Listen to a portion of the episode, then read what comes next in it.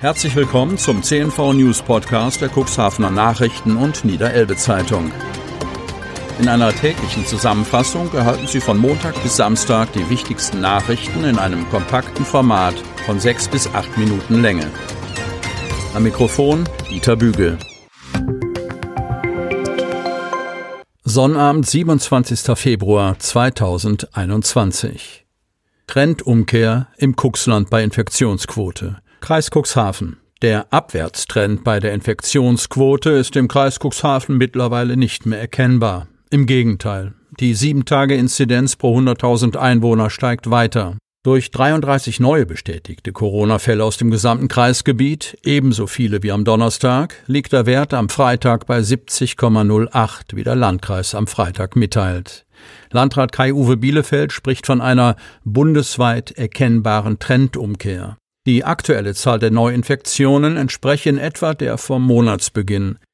Der Unterschied zu dem Zeitpunkt hatten wir es zur Hauptsache mit Ausbrüchen in Alten- und Pflegeheimen zu tun. Dort hat sich die Lage zum Glück deutlich beruhigt, so Bielefeld. Mittlerweile kämen nur noch rund zehn Prozent der Infizierten aus Einrichtungen. Das bedeutet aber, dass sich die Infektion wieder vermehrt in der Bevölkerung ausbreitet.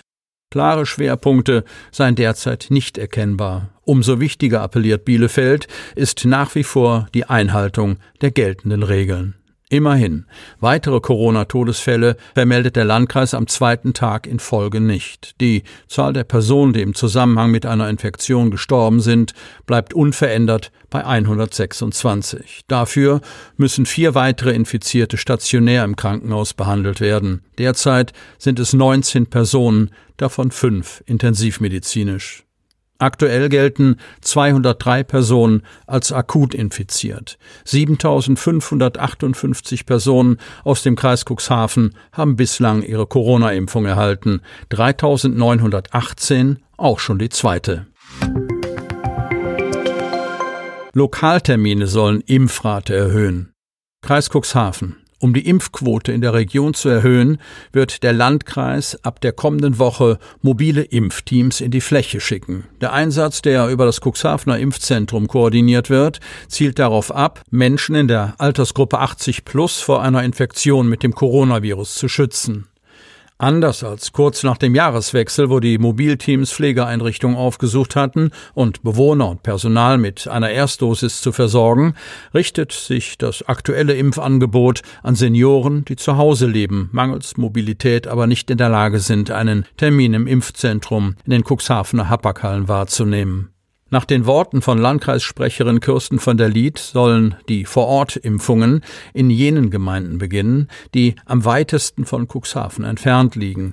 Das sind Orte in den Gemeinden Hagen, Beverstedt, Lamstedt und Hemmoor, deren Namen die Kreisverwaltung öffentlich jedoch ebenso wenig preisgibt wie die Zeitfenster, in denen Impfkandidaten einen vor dem SARS-CoV-2-Virus schützenden Peaks erhalten sollen. Es gehe darum, Impftourismus und Menschenaufläufe vor den Impfpunkten zu verhindern, begründete von der Lied diese Form der Geheimniskrämerei, von welcher die Impfkandidaten ausgenommen sind. Wer zur Zielgruppe der aktuellen Impfkampagne gehört, ist bereits informiert worden. Laut Meldedatei gibt es in der Gruppe der über 80-Jährigen kreisweit rund 15.000 Berechtigte darunter allerdings auch Menschen, die in Heim leben und bereits eine Impfung erhalten haben dürften. Die übrigen Impfberechtigten wurden nach Verwaltungsangaben von ihrer Gemeinde angeschrieben und mit einer Impfeinladung bedacht.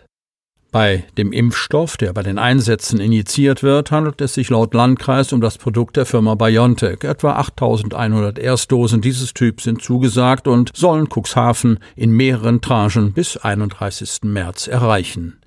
Im Mobileinsatz wird der Impfstoff erneut durch qualifizierte Kräfte des Roten Kreuzes verabreicht werden. Im Südkreis sind es Mitglieder des Kreisverbands Wesermünde, die die Spritzen aufziehen. In der Börde und in Hemmoor stellt das DRK Cuxhaven-Hadeln die Mitglieder der mobilen Impfteams. Letztere ziehen nicht etwa von Haus zu Haus, sondern empfangen impfwillige Bürger in ausreichend großen Räumlichkeiten, in denen temporär eine Impfstraße aufgebaut wurde. 102 Impftermine hat man pro Tag und pro Impfteam angesetzt. Friseure sind bereit für den Start. Kreis Cuxhaven. Im Friseursalon von Ingo Toborg, Obermeister der Friseurinnung Cuxhaven-Landhadeln in Lamstedt, ist alles für die Wiedereröffnung vorbereitet. Die Kunden können kommen und sich nach mehr als zehn Wochen die Haare von einem Profi schneiden, waschen und föhnen lassen. Auf viele Änderungen müssen sich die Kunden nicht einstellen. Lediglich die Maskenpflicht wurde erweitert. Die Kunden müssen jetzt, genau wie wir, medizinische Masken oder FFP2-Masken tragen, erklärt Toborg. Mit Preiserhöhungen wie nach dem ersten Corona-Shutdown müssen Kunden jedenfalls nicht rechnen, zumindest nicht für die Hygieneaufwendungen. So hält es auch Dirk Oswald, Inhaber der Clips Friseurbetriebe in Stadt und Landkreis Cuxhaven. Wir haben entschieden, die Preise der Grundleistungen wie im Dezember beizubehalten. Die Hygienezulagen werden nicht noch einmal erhöht. Im Bereich der Chemiedienstleistungen gibt es leichte Preiserhöhungen, weil die Industrie die Preise erhöht hat. Die sind aber noch moderat. Da für Friseure gilt, eine Person pro Quadratmeter, sind sie personell und somit auch, was die Anzahl der Kunden angeht, eingeschränkt. Viele Salons erweitern deshalb ihre Öffnungszeiten. Großbaustelle im Kurgebiet geplant, Cuxhaven. Es war die erste Online-Tagung der Kirchenkreissynode des Parlaments der 32 Gemeinden im Kirchenkreis Cuxhaven-Hadeln und sie hat trotz einiger technischer Schwierigkeiten gut funktioniert. Am Ende trafen die 50 teilnehmenden Delegierten eine richtungsweisende Entscheidung. Einstimmig genehmigten sie die Mittelfreigabe zur Sanierung der Duner Urlauberkapelle. Das Cuxland ist eine Urlauberregion und die Stadt Cuxhaven das größte Nordseeheilbad Deutschlands.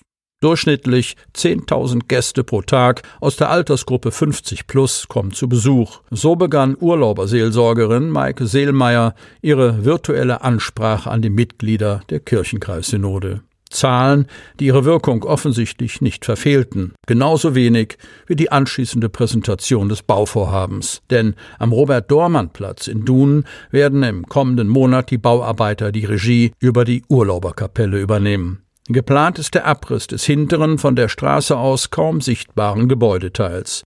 Dies war früher der Wohntrakt für die landwirtschaftlichen Helfer. Bislang war dort der Weltladen untergebracht. Das Obergeschoss war mit großen Einschränkungen in der Nutzung durch die Urlauberseelsorge. Hier wird ein Neubau errichtet, der nicht nur mehr Platz für alle Beteiligten bietet, sondern auch eine Sanitäranlage sowie eine Küchenzeile bekommt. Zusätzlich wird das asbestverseuchte Dach der eigentlichen Kapelle saniert und durch eine Aluminiumkonstruktion ersetzt, erläutert Seelmeier das Bauvorhaben. Sie möchten noch tiefer in die Themen aus Ihrer Region eintauchen?